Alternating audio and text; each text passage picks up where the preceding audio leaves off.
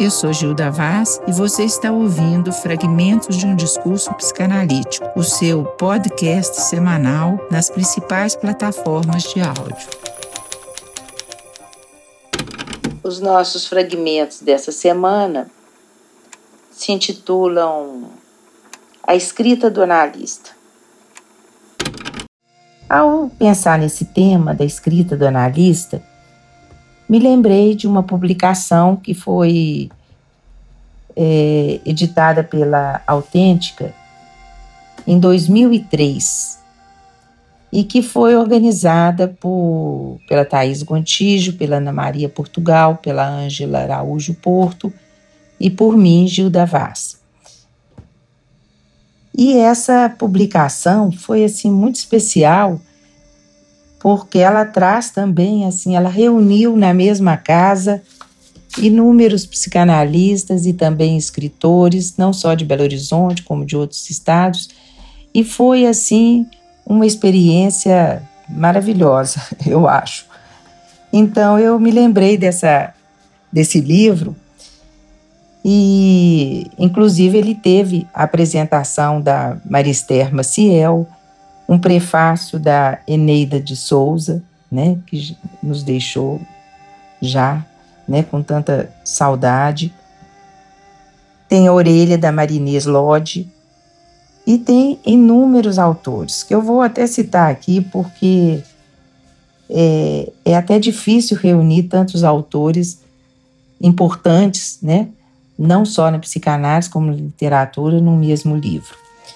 Então, é, nós temos a Ângela Torres Lima, o Antônio Quiné, Augusto Nunes Filho, a Bárbara Guatimozin, o Fábio Borges, Geraldo Magela Martins, Jefferson Machado Pinto, que também deixou tanta saudade, a Leila Mariné, a Lígia Bittencourt, a Lúcia Castelo Branco, Maria Auxiliadora Bahia, Maria Lúcia Coimbra, Maria Inês Figueiredo, Milton Ribeiro, Nara França Chagas, Nilza Erickson, Regina Teixeira da Costa, Estélio Lage Alves, Suzana Braga, Wanda Pignatário Pereira e também as próprias organizadoras Thaís Gontijo, Ângela Porto, Maria, Ana Maria Portugal e Gilda Vaz também com artigos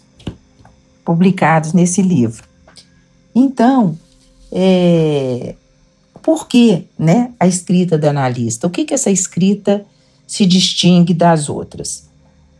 Na verdade, é, a escrita do analista, ela, ela evoca uma diferença com relação à escrita acadêmica, né, à escrita universitária, porque ela é, é produzida de um outro lugar.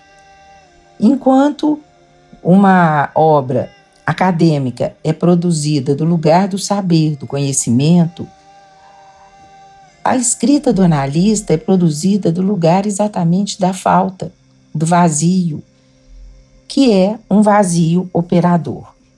Então, é, quando né, nós recebemos alguém em análise, nós costumamos dizer aquele que se introduz no trabalho analítico, né? Fale, vá falando, fale qualquer coisa que lhe vier à cabeça. Nós não lhe pedimos que fale disso ou daquilo. O alvo de nossas intervenções não são seus ditos nem o conteúdo, mas o seu dizer. E assim nós nos comprometemos com um trabalho, né, que vai produzir uma escrita. Uma escrita que é, me remete a um comentário de Freud em uma de suas cartas a Fliss, seu fiel interlocutor, né? É uma carta de 7 de julho de 1898, em que ele diz o seguinte: Eis alguns resíduos de minha última investida.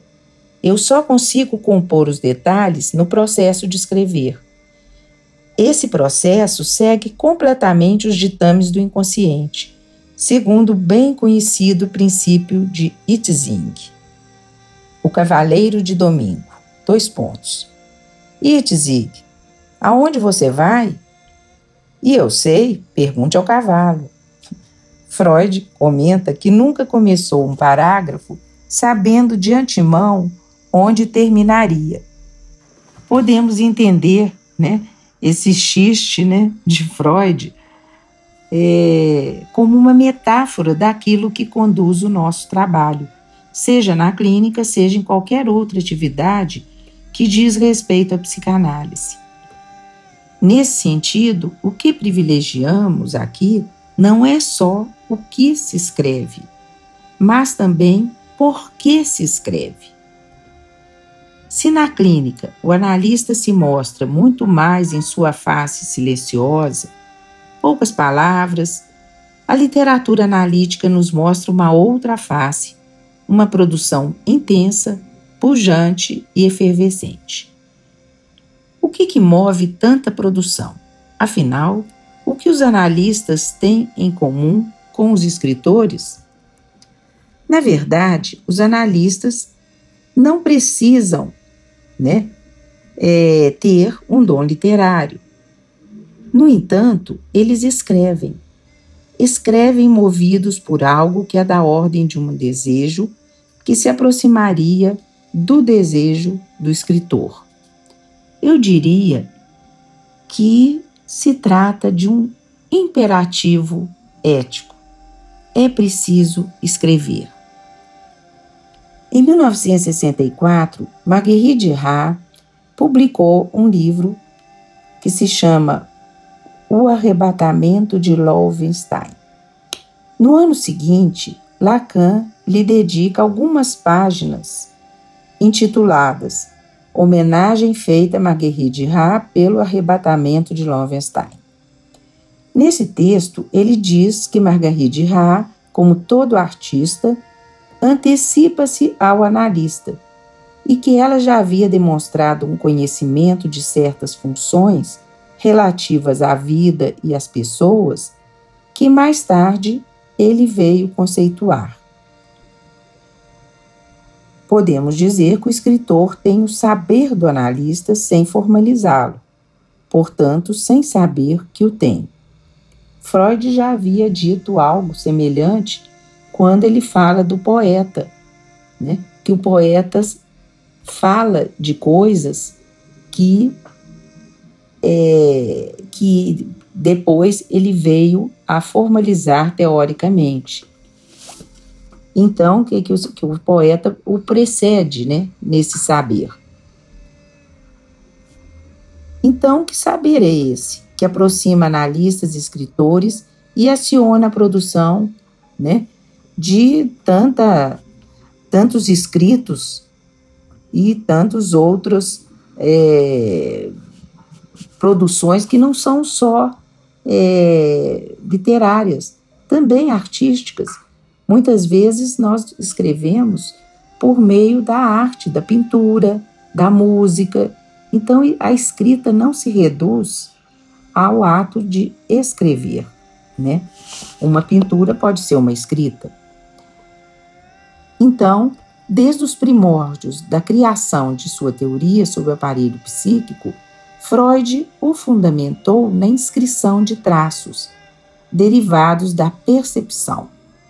Assim, o inconsciente, sistema de memória no qual os traços se conservam de forma permanente, tem como suporte a dimensão da escrita.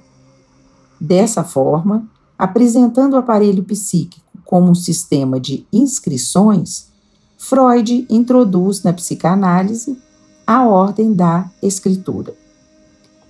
Prosseguindo o percurso de Freud e avançando em sua teoria, Lacan definiu o inconsciente como estruturado como uma linguagem, ponto de partida de seu ensino, e chega, em suas últimas formalizações, a afirmar que essa estrutura tem como suporte né, ou lembrando aqui o xiste né, do cavalo, né, o seu cavalo, ele tem como seu suporte a letra, suporte material que possibilita a escrita.